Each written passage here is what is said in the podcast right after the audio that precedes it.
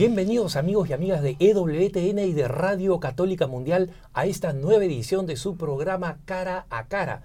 Estoy ahora no en el lugar habitual de la costa oeste de los Estados Unidos, donde transmitimos para EWTN, sino que tengo el privilegio de estar aquí en los estudios de EWTN en Roma, en el Vaticano, en la ciudad eterna.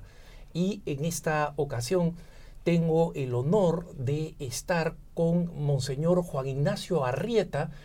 Él es eh, secretario de un dicasterio que ustedes probablemente no hayan oído mencionar con mucha frecuencia, pero que tiene un papel muy importante.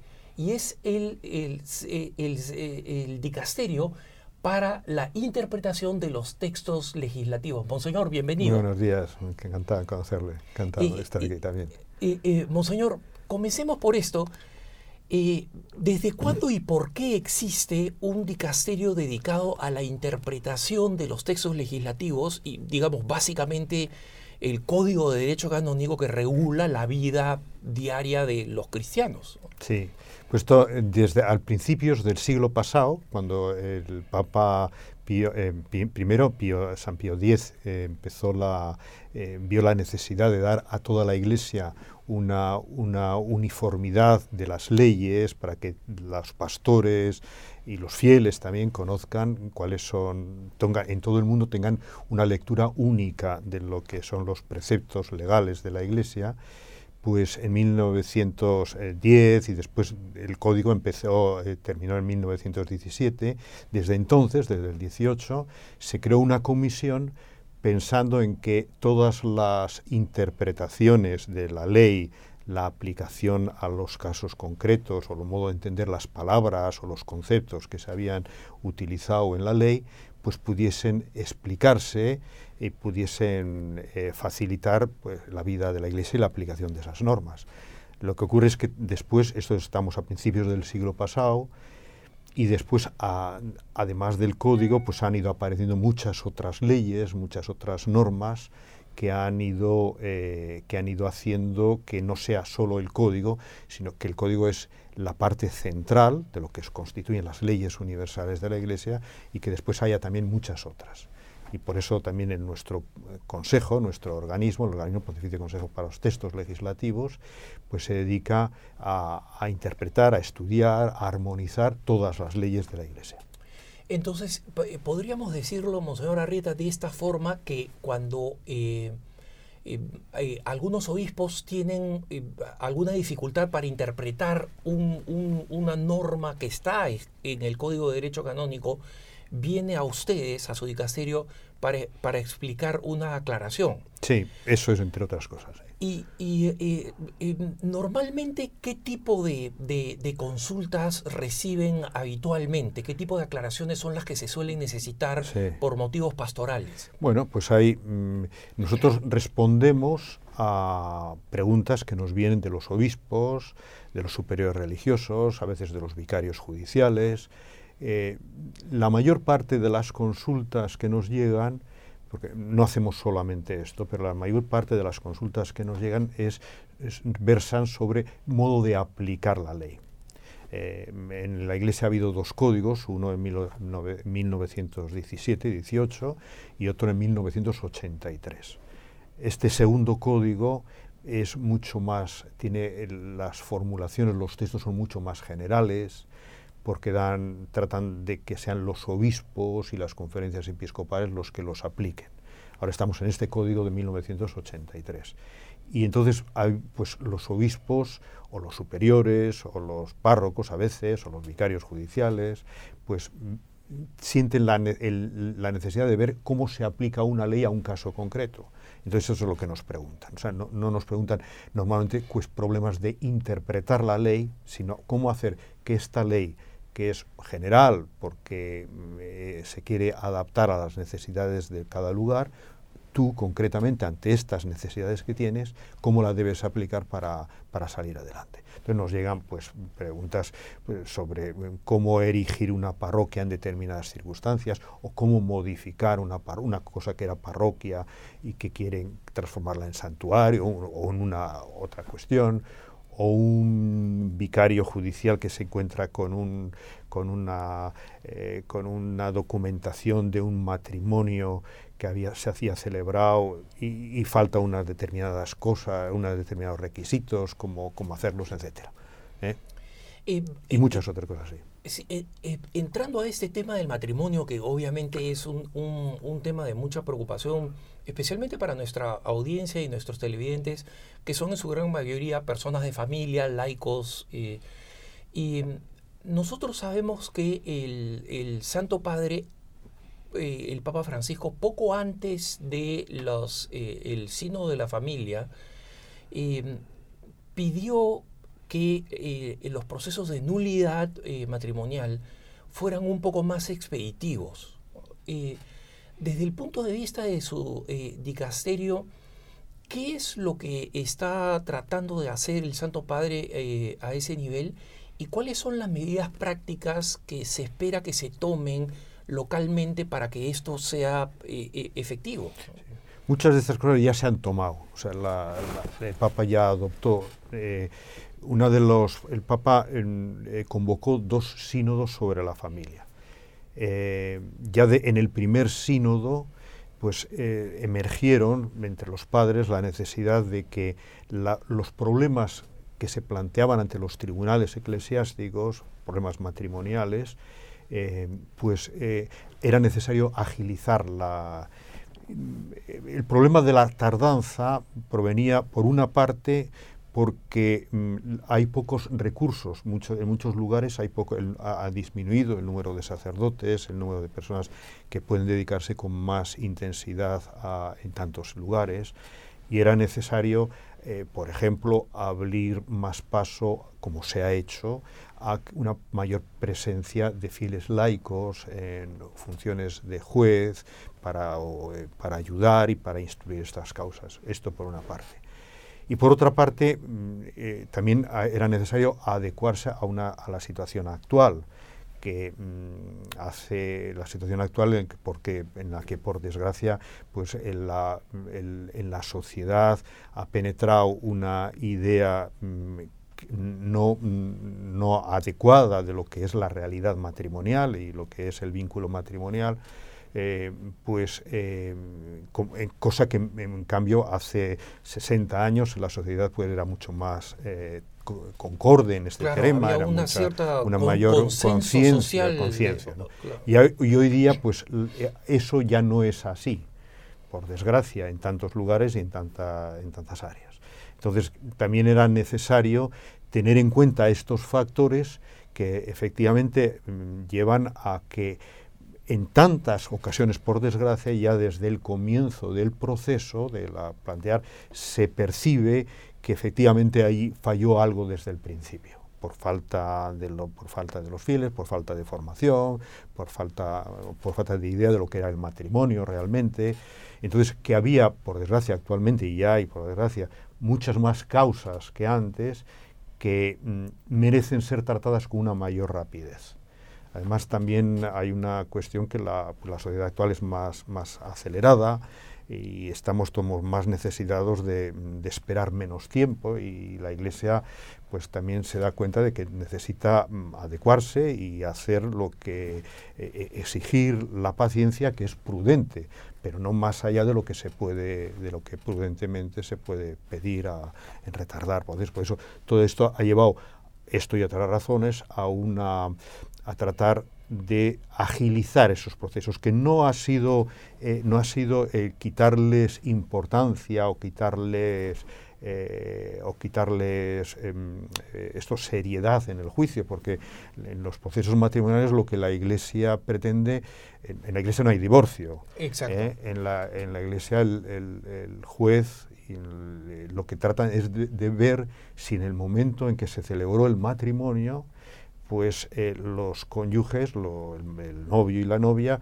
efectivamente se daban el uno al otro para toda la vida, como, como manda la ley natural y como reconoce la doctrina de la Iglesia. Entonces, se trata de descubrir la verdad de cómo era la de cómo era el momento en que no, no, no, hay divorcio no hay no hay esto que es de, ahí, ahí no ahí faltaban cosas y por eso no. Claro, es decir, si había un vicio inicial había un que hacía que lo que pareció que aconteció, en realidad no aconteció. eh, No aconteció que no había, o no había libertad, o había disimulación, o había una falsa idea de lo que es la unión matrimonial, o no se estaba dispuesto a asumir eh, todas las exigencias del matrimonio, pues porque no quer- un- una de las partes no quería tener hijos en absoluto, o porque no quería, en fin, mil, mil cosas que hacían que aquello que se expresaba pues no fuera veraz aquella donación que se expresaba en el momento del, del constitutivo, en el momento del sí, ¿eh? del matrimonio, eh, pues no, era, no, no, no fuese veraz. Eh, monseñor, considerando que lo que el Papa ha pedido, eh, es- esta forma no menos seria, pero más expeditiva, em, tiene que aplicarse, ¿cómo así se aplica sin necesidad de cambiar el, el- el código de derecho canónico, las Bueno, normas? se han cambiado algunas normas. Ok, Se han cambiado algunas es normas. importante Se han cambiado algunas normas.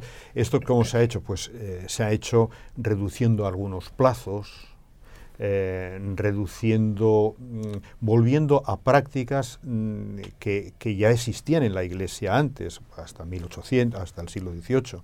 Eh, pues, por ejemplo, del no exigir que hubiese dos sentencias afirmativas hasta el siglo XVIII, hasta finales, bastante entrado al siglo XVIII, casi al final, pues bastaba una sentencia en estos procesos matrimoniales.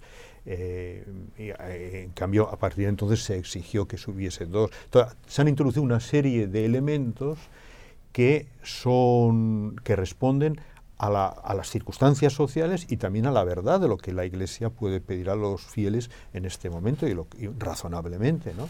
Pero sin renunciar que eso también era claro, el- sin renunciar a esa búsqueda de la verdad y al deber del, del pastor, del juez o del obispo, en caso de, de- en el caso de determinados procesos más breves, eh, eh, del obispo de, mm, de llegar a, a- a tener que formular en en- en- con certeza moral la existencia o no existencia del vínculo matrimonial. El, eh, esto supongo, eh, monseñor, si, si lo entiendo bien, y si no, corrígeme, Sí, porque para eso naturalmente, está... no, estoy- estoy aquí.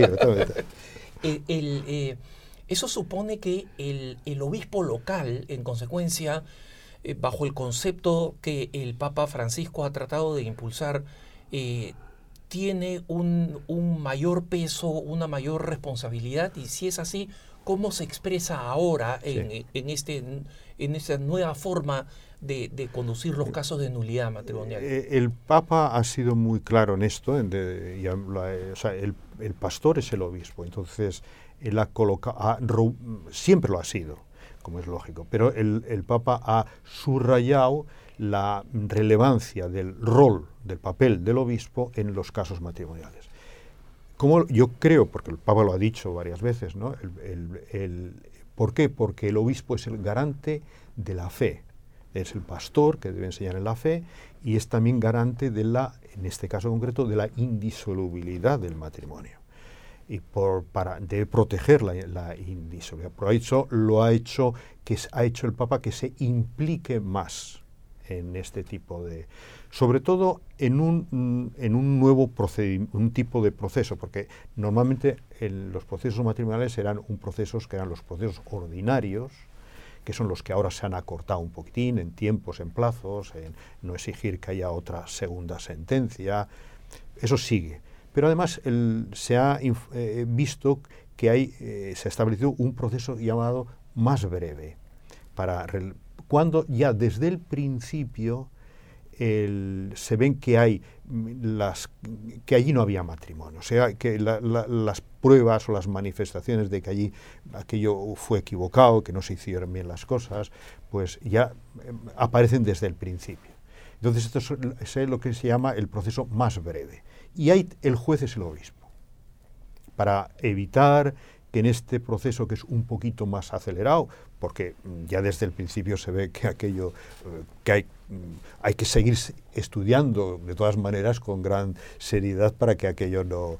Pero este tipo de procesos, precisamente porque mm, van un poquitín más, más rápidos, porque las circunstancias mm, son más evidentes, eh, pues el Papa ha querido que sea el juez el obispo el propio obispo, el que es garante de la, el, pastor de la diócesis, el que es garante también, por tanto, de la enseñanza, de la doctrina, de la fe, y de, tiene la misión pastoral de proteger también la indisolubilidad del matrimonio, sea el que tenga que conseguir la certeza moral de que no, allí efectivamente no hubo, no hubo un matrimonio en aquella vez, que fue en aquella boda que se celebró, claro, ¿Eh? por estas razones, por las que sea.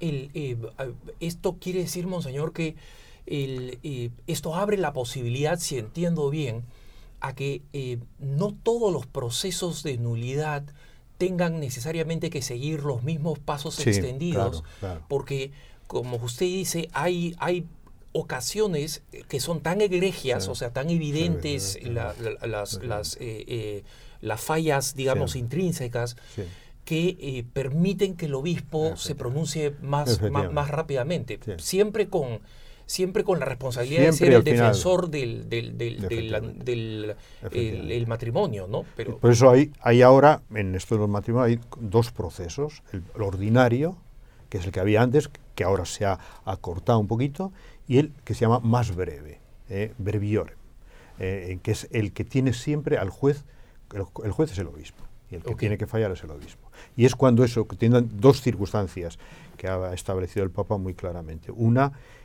que las dos partes estén de acuerdo. Porque si una no quiere, pues eh, ya hace falta, o no quiero, cree en conciencia que no debe pedirlo. Entonces hay que, eh, hay que hacerlo, hay que respetarle sus derechos y hay que hacerlo con más.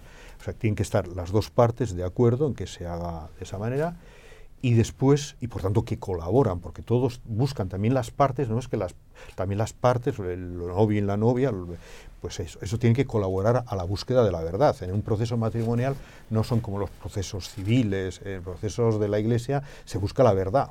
Claro. Entonces todos están mm, llamados a participar, no a defender la propia causa, la propia razón, sino hacer luz sobre la verdad de lo que ha pasado. Lo que se busca la verdad, porque no hay, no hay divorcio. ¿Qué pasó entonces? ¿Cómo se eh, sucedieron las cosas? ¿no? Entonces esta es la primera causa y la otra que sea pues como decíamos, que sea una causa como más fácil, que más evidente desde el principio, no compleja, porque no haya que pedir testigos a, no sé, a, otro continente o pedirle una, fin, cosas raras, ¿no? o sea, que se pueda ir en pasos breves. El, Monseñor, eh, precisamente porque el, su dicasterio tiene que ver con la normativa que rige la vida de la Iglesia, ¿no?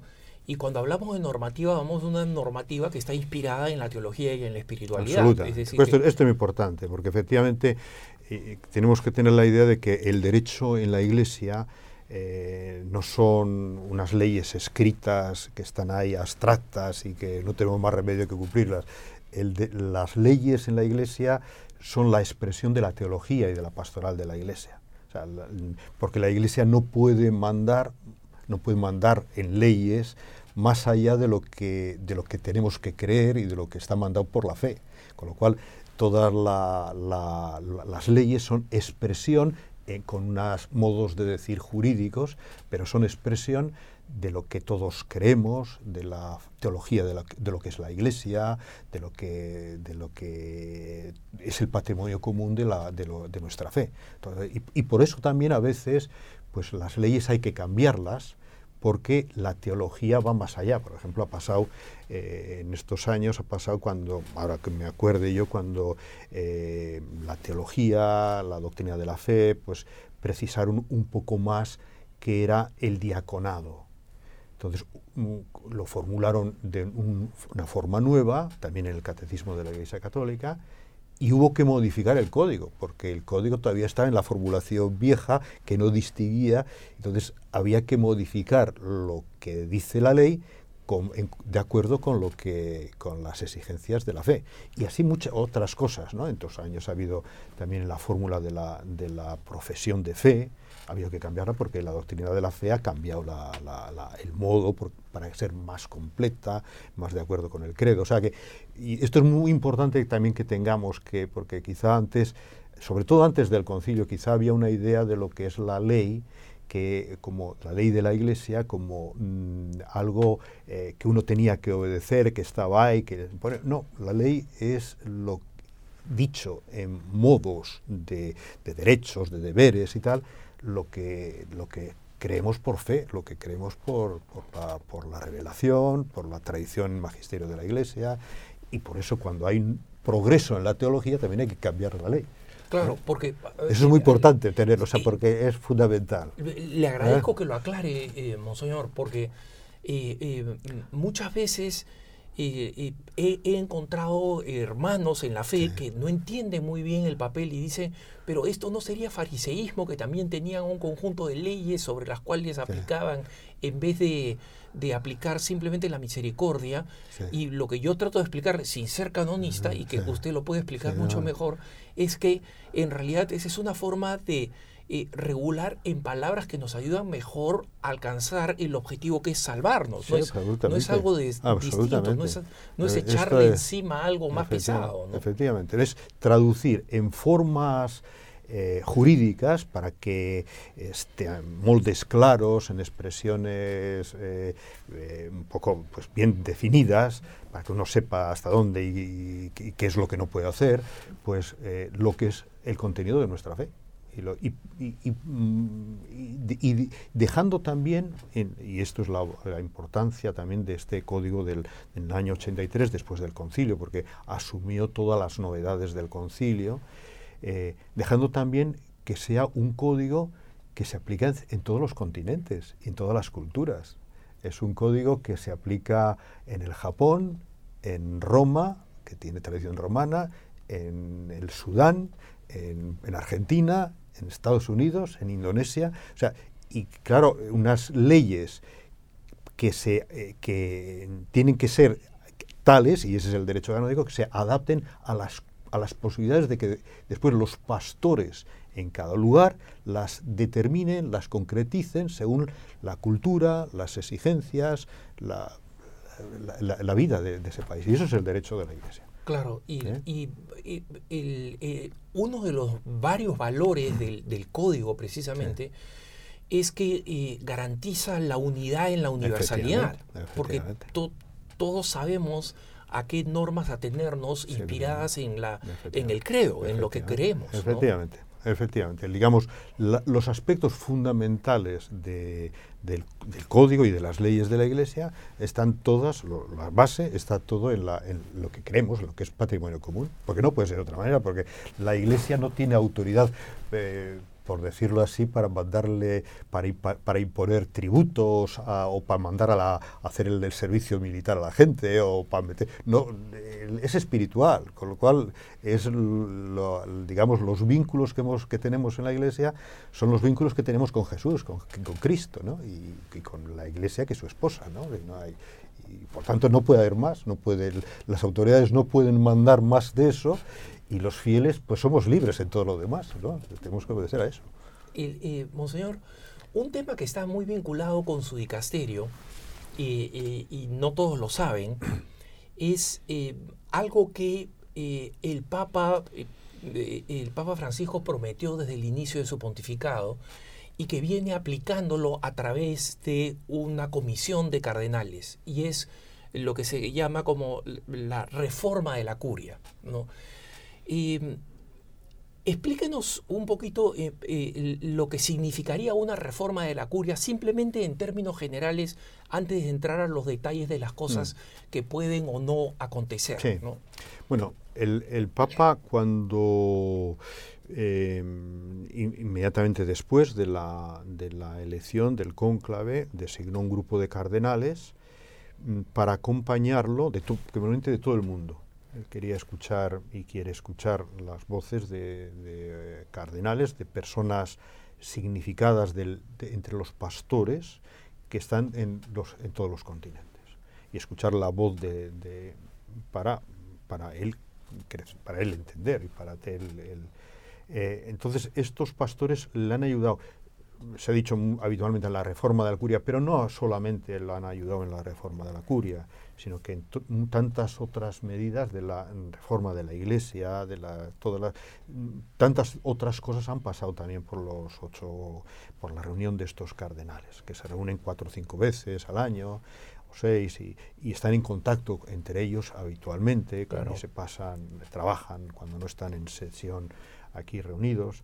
Eh, con lo cual es, una, es un organismo consultivo que el Papa le escucha, por lo que se ve, se ven las noticias, y que ha tenido mucha importancia no solamente en la, reforma de la curia, sino en todas las en todas, o tantas otras reformas que el Papa, porque el Papa ha realizado en estos seis años y pico muchas reformas en la Iglesia, entonces en todas, en prácticamente todas ha intervenido.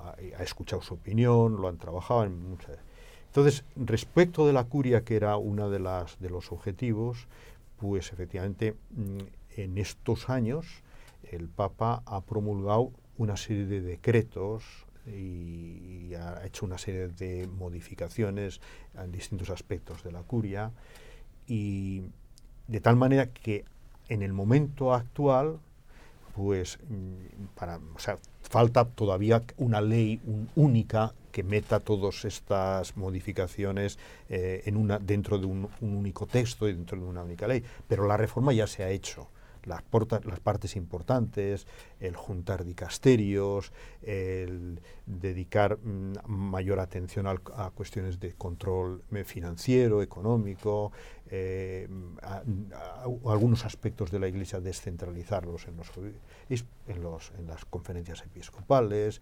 reformas en el personal, muchas cosas que ya se han, ya se han realizado. Y Monseñor, y después de la pausa, volviendo a la pausa, me gustaría que conversáramos cómo esta eh, eh, reforma de la curia eh, tiene que tomar en su momento una forma jurídica, digamos así, y cómo su dicasterio contribuye a que este proceso se consolide. estamos en su programa cara a cara. No se vaya que ya volvemos después de esta pausa. Bye.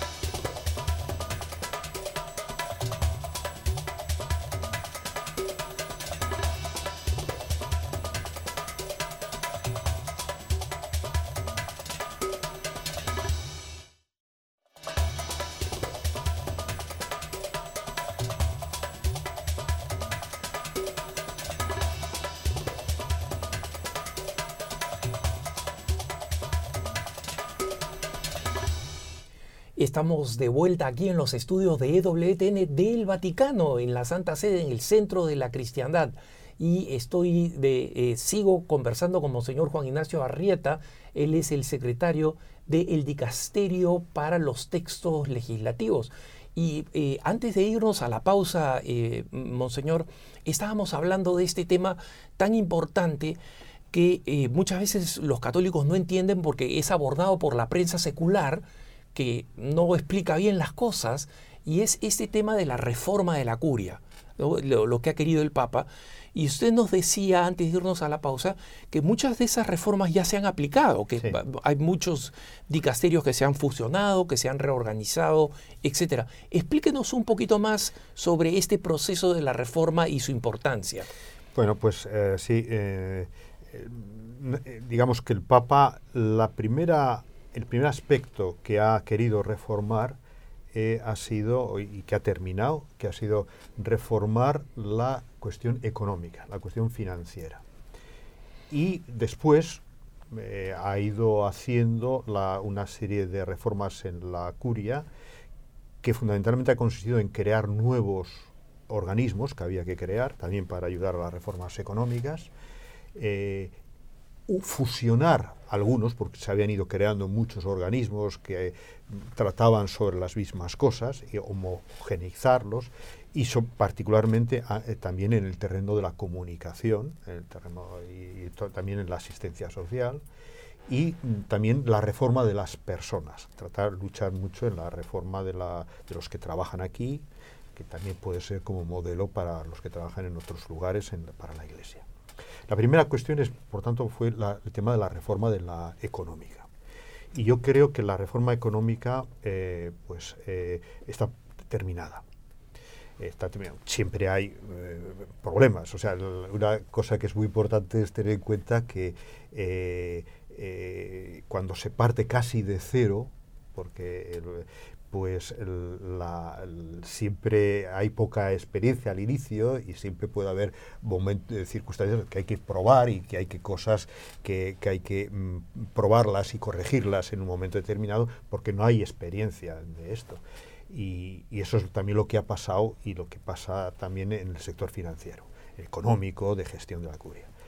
¿Qué es lo que sucedía? Pues sucedía que eh, pues mientras en la sociedad civil, sobre todo después del atentado de las dos torres, y, pues había, eh, había mm, establecido una serie de normas muy rigurosas para cuestiones económicas, financieras, eh, para el tráfico de transacciones bancarias, transacciones bancarias, en este pequeño estado que es el que se inventó en 1929 para proteger la independencia del Papa, solo es eso, que es un pequeño medio kilómetro cuadrado, eh, que se llama Estado de la Ciudad del Vaticano, ahí no, que no pertenece a la Unión Europea, no pertenece, no había esas leyes, no había, entonces estaba prácticamente a cero. Entonces, eh, desde el año 2009, con Papa Benedicto, hasta a hoy, 2019, en estos 10 años, se ha pasado de cero, porque prácticamente no había normas, porque se decía, bueno, aquí esto es un pequeño es un estado, no hace falta esto. Pero claro, eran normas que, teniendo que jugar la, el, tráfico del, del, dinero para, con, con, el que hay fuera de, en, la, en, la, sociedad, en otros países, en Italia, en Europa, etcétera, pues siempre cabían las corruptelas, siempre cabían las eh, cosas que no, que no iban o, desajustes de cualquier manera. Bueno, hoy día la Santa Sede ha adoptado eh, copiándolas, amoldándolas a, a, lo que es a lo pequeño que es el Vaticano, eh, todas las normas económicas, financieras, de control que rigen en, en Europa que rigen en, el mundo, en la sociedad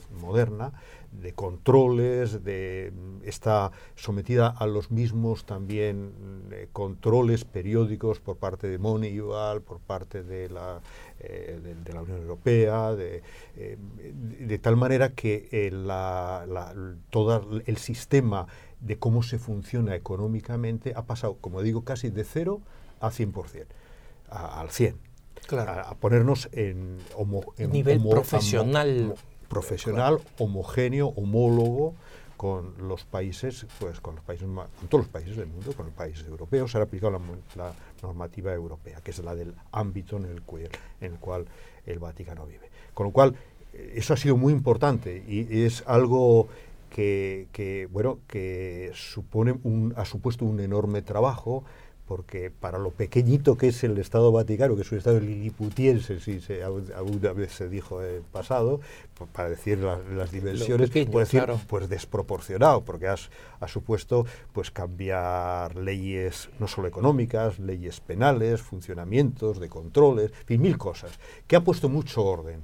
Y ha, puesto ha supuesto un orden eh, que además es controlado por, por, por, la, por la Unión Europea, vienen de vez en cuando eh, por el Consejo de Europa, vienen de vez en cuando la, eh, eh, mm, grupos oficiales que, para, ver cómo funciona, a ver que si ha habido implementación de las sugerencias. Todo.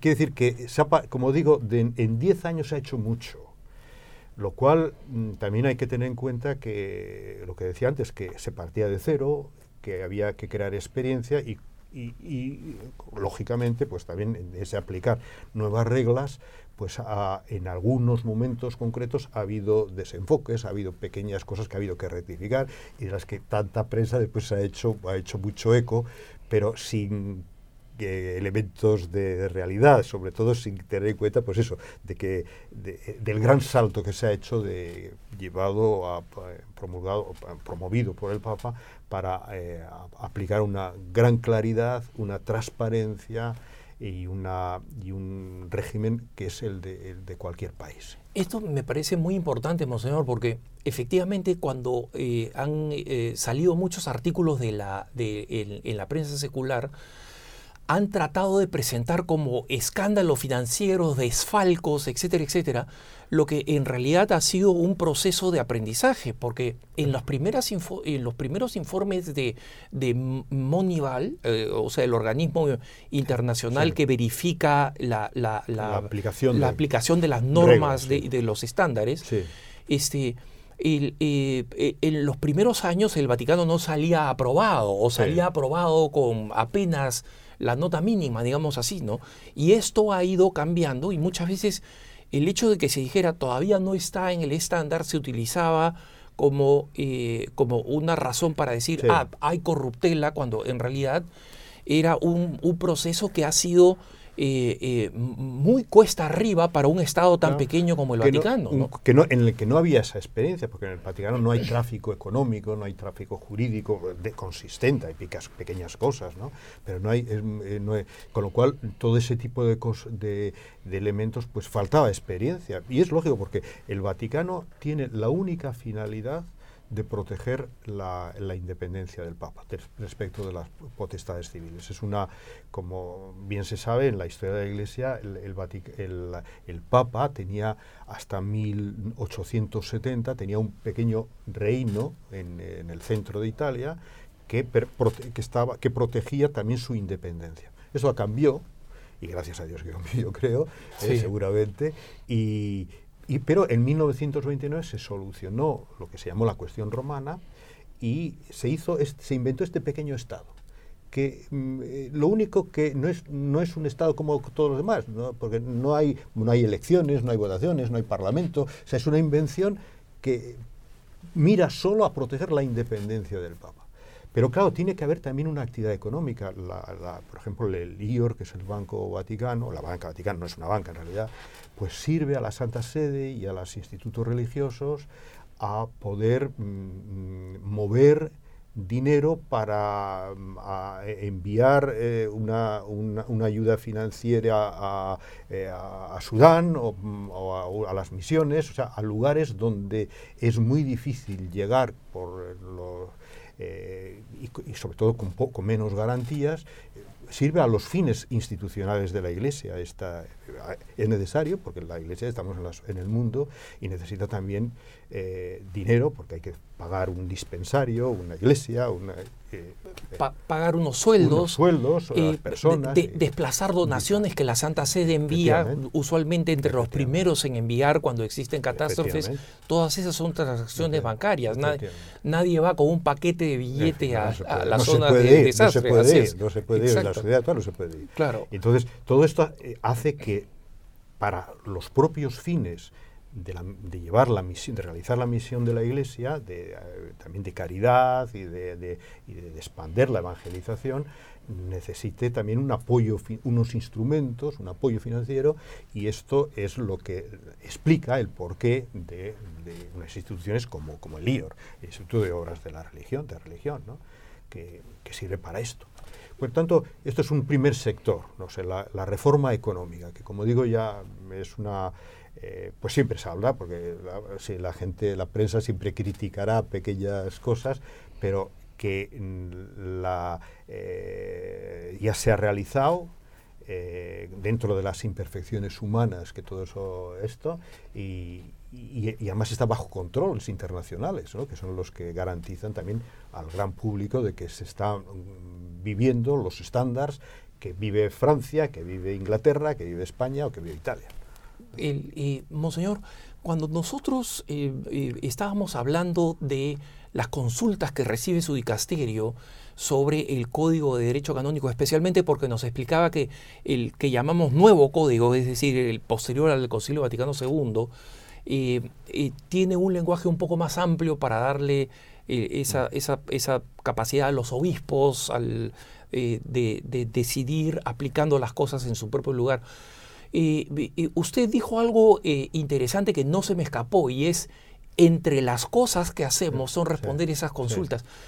¿Qué otras responsabilidades tiene su dicasterio en el servicio de la Iglesia? Bueno, pues eh, primero la más importante es ayudar al Papa a hacer las leyes, a hacer em, las leyes universales. Eh, entonces, los borradores de los textos que preparan las congregaciones según la competencia, pues una de la congregación de obispos, o la congregación para religiosos, o la congregación de la doctrina de la fe, o la, pues en los aspectos jurídicos suelen pasar, eh, y entonces en los aspectos técnicos, pues nosotros intervenimos. ¿Cuál es el fin, la finalidad de la intervención?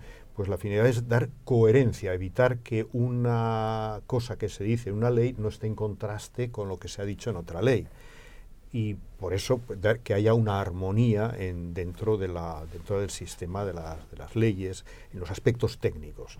Los aspectos técnicos que son jurídicos, pero son aspectos en los que se concretan aspectos doctrinales. Claro. ¿eh? Pero que la doctrina es la que marca la directiva, pero es, hay, hay principios doctrinales que en el mundo, en el campo jurídico, tienen, se expresan de una manera determinada y no de otra manera determinada. Entonces hay que adecuar, esto son la... Con tanto, una primera cosa es ayudarle al Papa a hacer las leyes. Después también eh, intervenimos en, ayudar a, a, las leyes que hacen los, las conferencias episcopales porque las conferencias episcopales, en el nuevo código, como he dicho antes, el código se aplica a los, a los cinco continentes, los continentes que ahora se habla, ¿no? de, todos, eh, todo el mundo, en muchas culturas, y entonces las conferencias episcopales en cada lugar, eh, pues tienen eh, la misión de concretar, haciendo leyes para su país. Entonces esas leyes pasan también por nuestro Pontificio Consejo para que eh, también en los aspectos jurídicos, claro. para que eh, no, no, estén en contradicción con las cosas que, para que haya armonía en todas estas leyes. Entonces, ese es otro caso. Otra cuestión es también la interpretación. Antes solo se dedicaba a interpretar, es decir, cuando surge una duda pero ahora cada vez hay menos interpretaciones que hacer, así como dudas generales, porque muchos de los problemas en realidad no son problemas técnico-jurídicos, sino son problemas teológicos. Entonces, eh, tantas veces nos llega un problema de una interpretación, como digo que este nuevo código del 83, después del concilio, es más general, más amplio, eh, al ser más amplio es más doctrinal, eh, pues muchos de los problemas que se plantean no son técnicamente jurídicos, sino que presuponen una cuestión doctrinal. Entonces, a veces eh, tenemos que decir, esto lo tiene que decir la doctrina de la doctrina fe. De la fe y nosotros haremos lo que ellos digan, lo traduciremos al lenguaje jurídico. Eso es la interpretación. Y después también hay otra cosa que es que, eh, no sé, no es conocida, pero cuando eh, a veces sucede que un obispo en una diócesis o una conferencia episcopal pues saca una ley que mm, los fieles algunos fieles o alguna persona entiende que no está de acuerdo con lo que dice el código, con lo que dice una ley de la Iglesia. Entonces, el intentar recurrir esa ley, esto se puede hacer en la Iglesia, no solamente es recurrir, el, obispo ha hecho un decreto general, una ley, que yo creo que eh, contraviene eh, los derechos, este derecho, esta situación, entonces eh, se pide y se recurre y, para que la Santa Sede pues normalmente después eh, eso es, supone estudiar, eh, se procede a estudiar si esa ley efectivamente contradice la ley universal de la Iglesia, esa ley que ha hecho el obispo, y, tantas veces pues no hace falta llegar a una sentencia o una, una decisión, un decreto, sino que se habla con el obispo, hombre, corrija esta ley, una aclaración, aclara esta ley, corrija esta ley, porque en estos puntos está, y normalmente pues no pasa nada, pero se hace...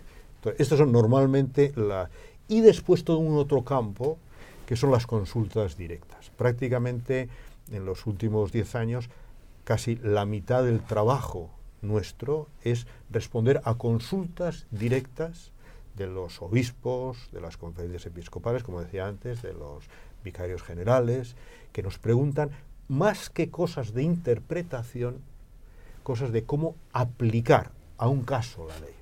¿Qué sucede? Pues que la sociedad está muy acelerada, hay continuamente circunstancias nuevas, se plantean cosas que no, que aparecen, nuevas que aparecen, eh, y además en países muy distintos. Y entonces, ¿cómo dar respuesta? ¿Qué es lo que tenemos que hacer con las leyes que tenemos ante esta situación? Estos desafíos, claro, claro. Entonces ya no es una cuestión de interpretar la ley, sino de aplicarla. ¿Cómo tenemos que aplicarla? Entonces nosotros damos consejos, ayudamos.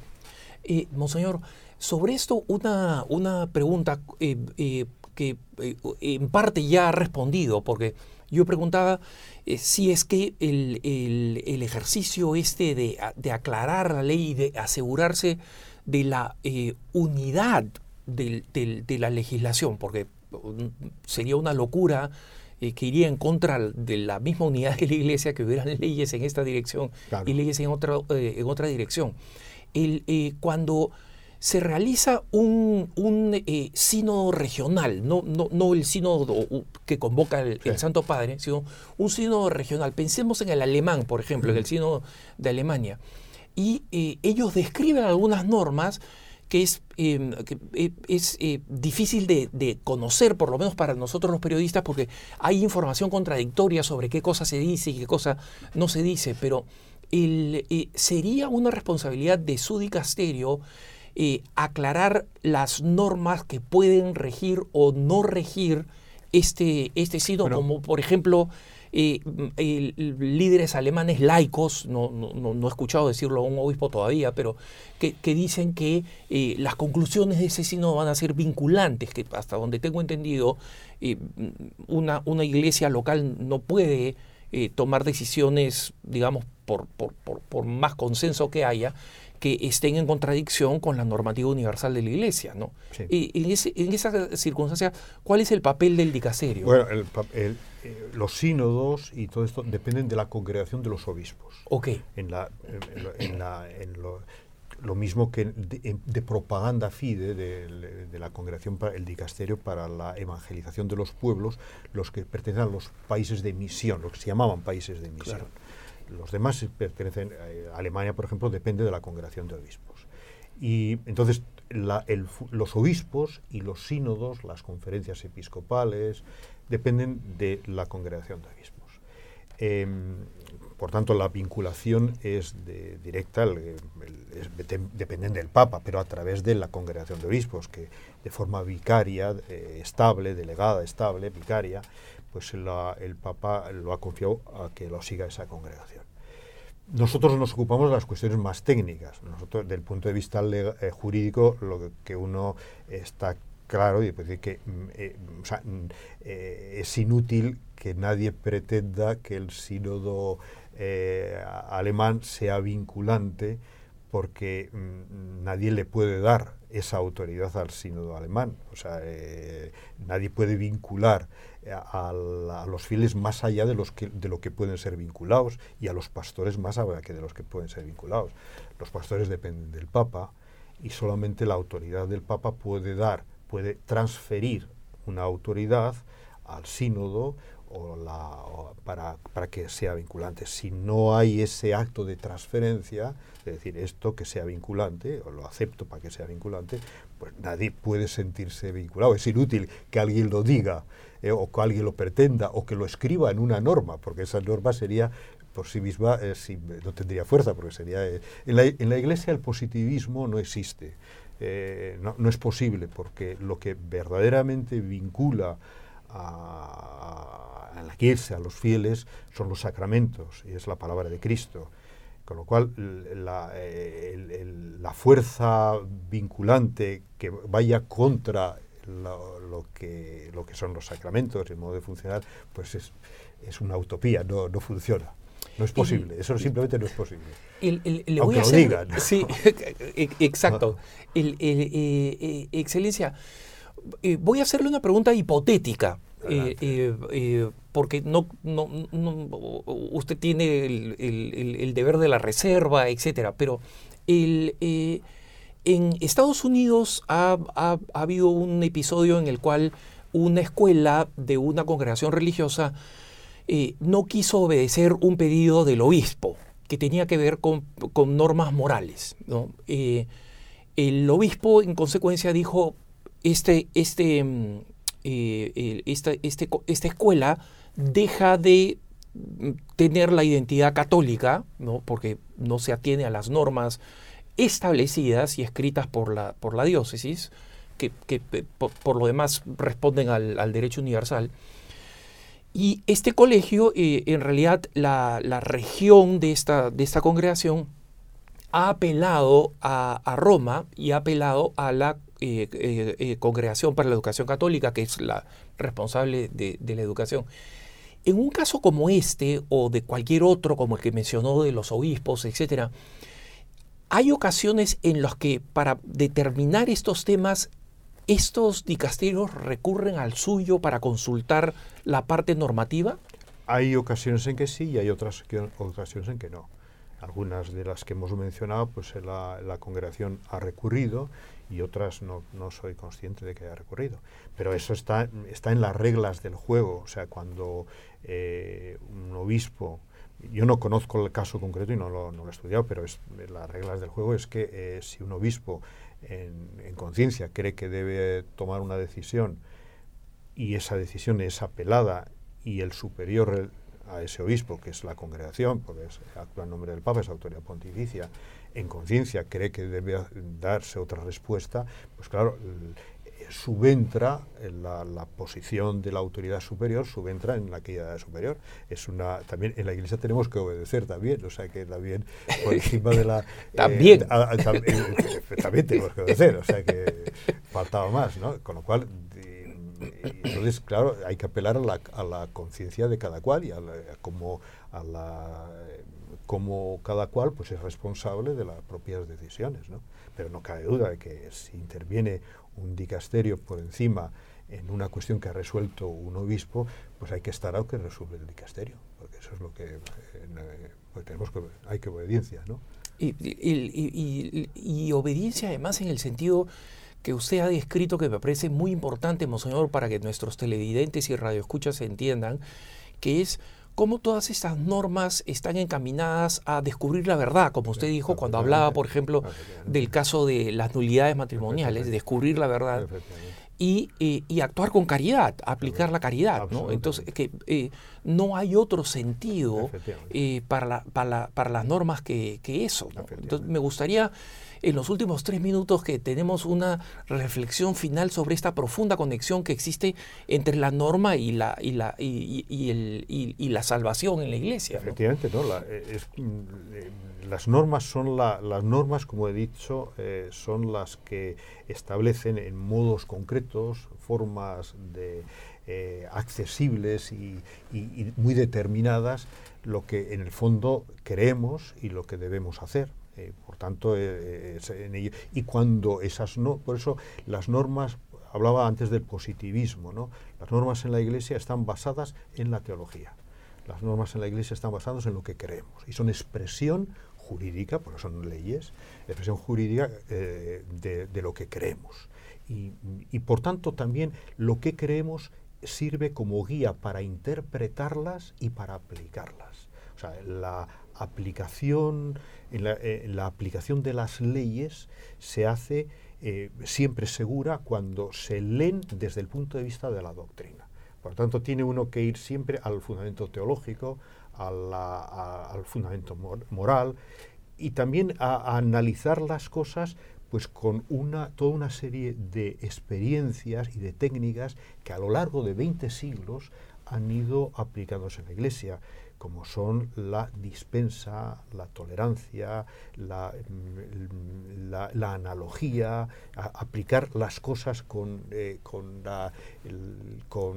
criterios de mansedumbre y con teniendo en cuenta el bien de los fieles, el bien, de la, el bien pastoral, el bien de la comunidad. O sea, toda hay una serie de criterios que llevan efectivamente a que en campo del derecho eh, no es matemáticas, o sea, eh, sea muy importante la intervención del pastor, la intervención de quien debe aplicar la ley de forma pastoral eh, en buena conciencia y tratando de, guiarse por la, por, lo que, por la propia fe, la interpretación para que esté adecuada a, a, que sea la respuesta al caso, la respuesta justa al caso singular.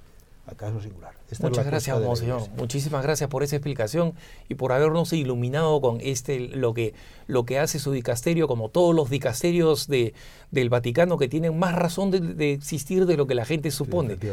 Muchas gracias por habernos acompañado en este su programa Cara a Cara. Soy Alejandro Bermúdez. Los dejo en compañía de la mejor producción EWTN y Radio Católica Mundial. Y conmigo hasta la próxima. Que el Señor los bendiga.